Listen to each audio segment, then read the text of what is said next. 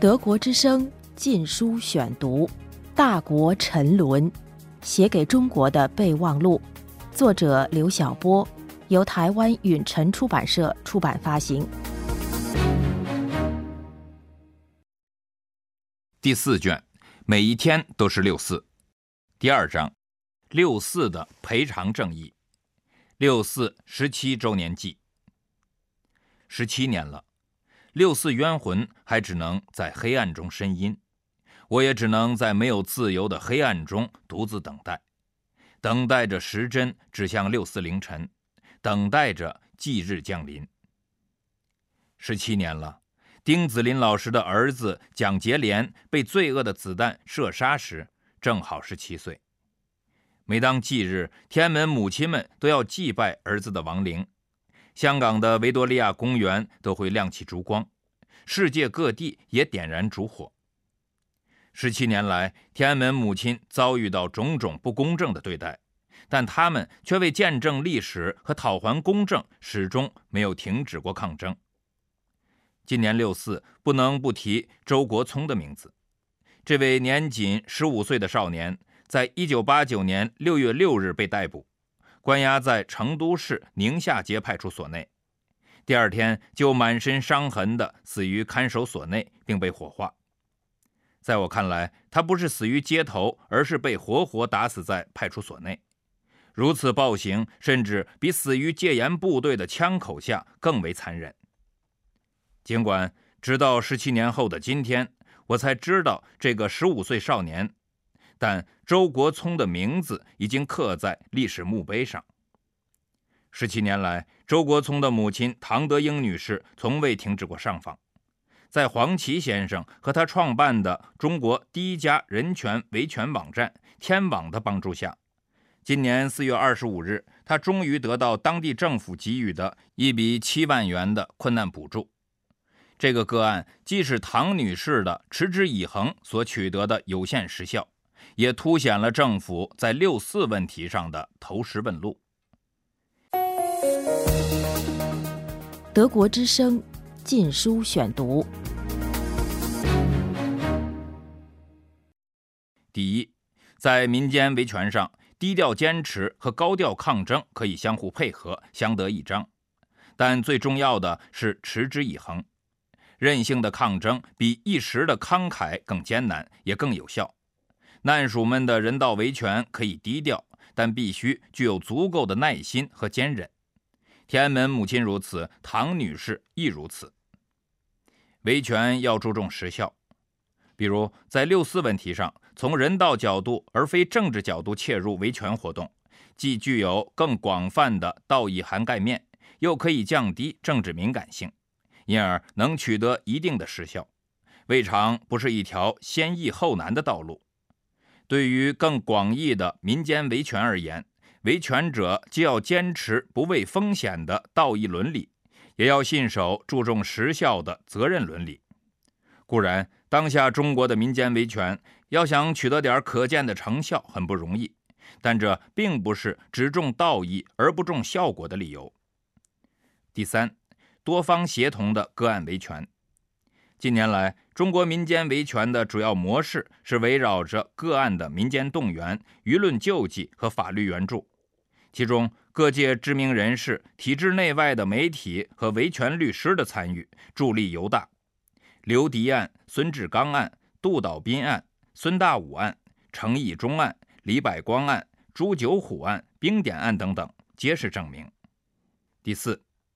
在官方的意识形态衰落和民间权力意识觉醒、统治效力下降和民间维权高涨的今天，官权镇压的残暴性也随之大幅下降。所以，勇敢竞赛是相对容易的维权，而实效竞赛才是最有难度的维权。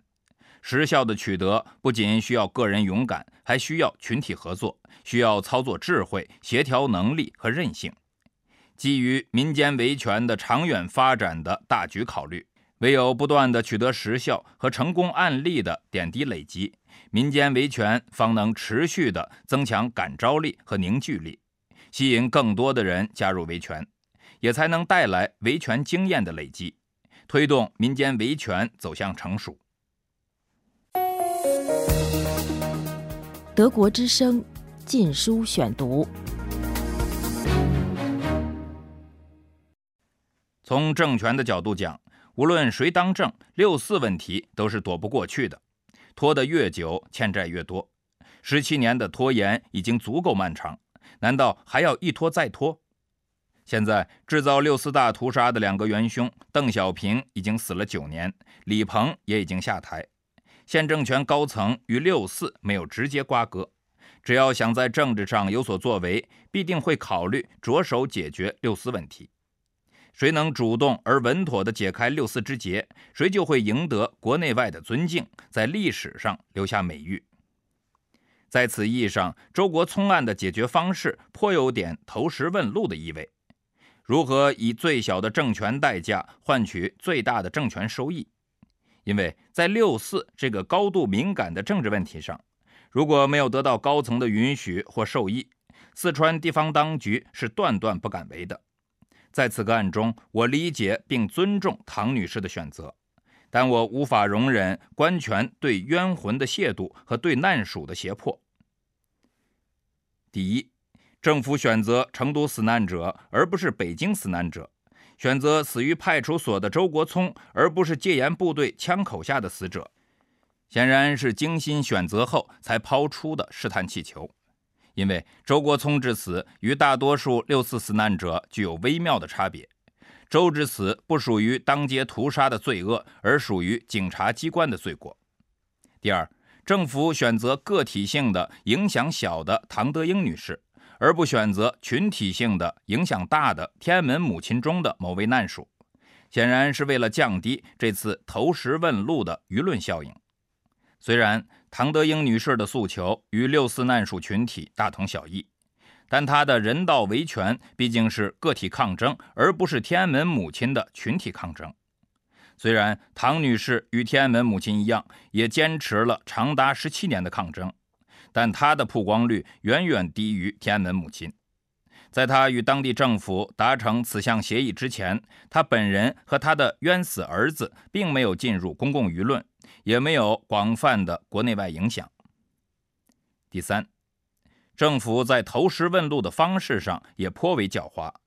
七万元的付出不是以补偿或赔偿的名义，而是以困难补助的名义，显然是为了避免补偿和赔偿所蕴含的罪错意义，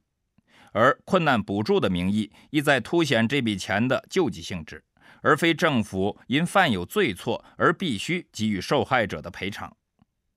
第四，政府开出了给钱的先决条件。例句保证息诉，显然是为了花钱封口。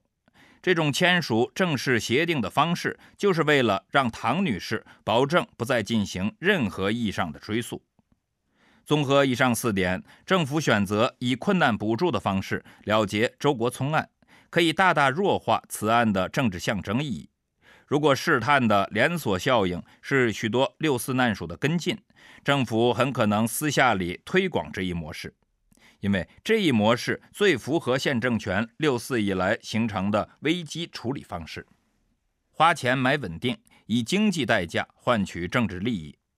而且，如果这一模式作为六四问题的第一步能够推广开来，也就达到了以最小的经济代价换取最大的政权利益的目的。德国之声《禁书选读》。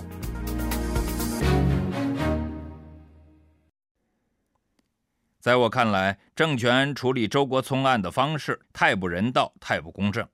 因为采取这种方式是企图利用自身的绝对强势地位来投机取巧，既不公布周国聪的死亡真相，也没有向难属公开认错和表达歉意，反而仅以七万元困难补助换取难属的签字画押，保证不再追诉，等于要难属放弃依法索赔权，也就是用金钱来封口。所以，政府这次投石问路，根本的出发点与正义无关，而仅仅基于政权利益。如果政府只想以周国聪模式来解决六四问题，而没有基于普世道义的政治性和法律性的解决方案，那么这一模式的意义也就仅止于投石问路而已，不可能得到绝大多数难属和社会舆论的认同，也就无法作为解决六四问题和达成官民和解的最初步骤。第一，太廉价的经济付出，即便从六四难属的最低要求来讲，只求经济赔偿而不求罪责追究，七万元买断一个冤魂也是过于便宜，绝大多数难属绝不会接受。一九九五年一月一日开始实施的《中华人民共和国国家赔偿法》第二十八条第三项规定，造成死亡的应当支付死亡赔偿金、丧葬费，总额为国家上年度职工年平均工资的二十倍。对死者生前抚养的无劳动能力的人，还应当支付生活费。已经拖延了十七年的六四赔偿，即便放弃十七年追溯所付出的物质的和精神的赔偿，起码应该按照今天的工资标准赔偿。中华人民共和国国家统计局公告，二零零六年第三号公布，二零零五年全国城镇单位在岗职工年平均工资为一万八千四百零五元，赔偿费是三十六万元。即便再降低标准，比照矿难死者的国家赔偿标准，政府现在已经把矿难死者的赔偿标准提高到了二十万元，而一个冤死于政府屠杀下的生命却只值七万元，未免太不公平了。第二，封口费全无正义。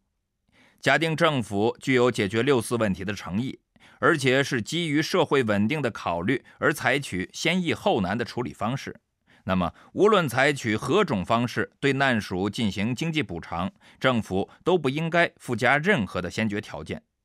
静悄悄的赔偿可以接受，但把例句保证息诉作为给予补偿的先决条件，完全有违起码的赔偿正义。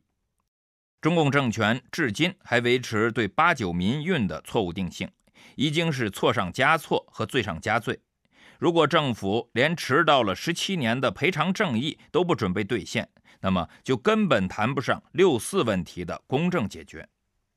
第三，生命无价，特别是被政府屠杀的生命，只要政府不公开承认罪责并还死者以公正，那么经济补偿无论多高，哪怕大大高于七万元，六四问题也不可能以金钱换真相、补偿换正义的私了方式来解决。因为六四作为备受国内外关注的巨大公共灾难，受害者对真相和公正的诉求高于对经济补偿的诉求。六四作为转型时期中国无法摆脱的重负，也越来越构成中共政权的沉重包袱，太需要基于和解善意和政治远见的渐进而务实的解决。只要政府具有解决问题的诚意。谁也不会天真的要求一步到位的解决，比如天安门母亲的长期抗争，完全是本着爱的善意和法治精神，本着温和、渐进、宽容。他们从未采取过激进的行动，从未提出过激的要求，也从未使用过咬牙切齿的言辞，而是以文明驯服野蛮。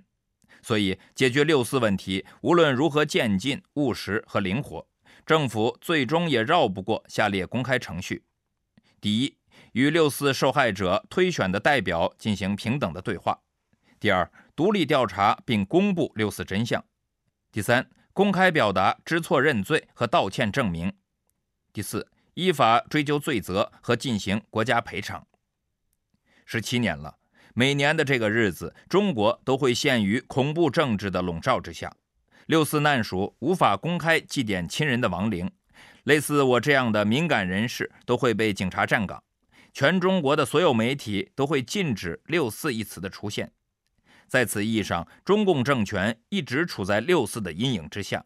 所以，与其在每年的六四忌日里陷于严加防范的恐惧之中，延续老罪恶并制造新罪恶，不如通过尽快解决六四问题的明智决策，解脱恐惧，打破僵局，开创历史。开启社会和解的局面，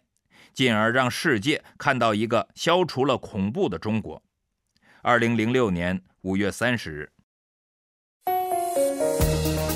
德国之声禁书选读《大国沉沦》，写给中国的备忘录，作者刘晓波，由台湾允晨出版社出版发行。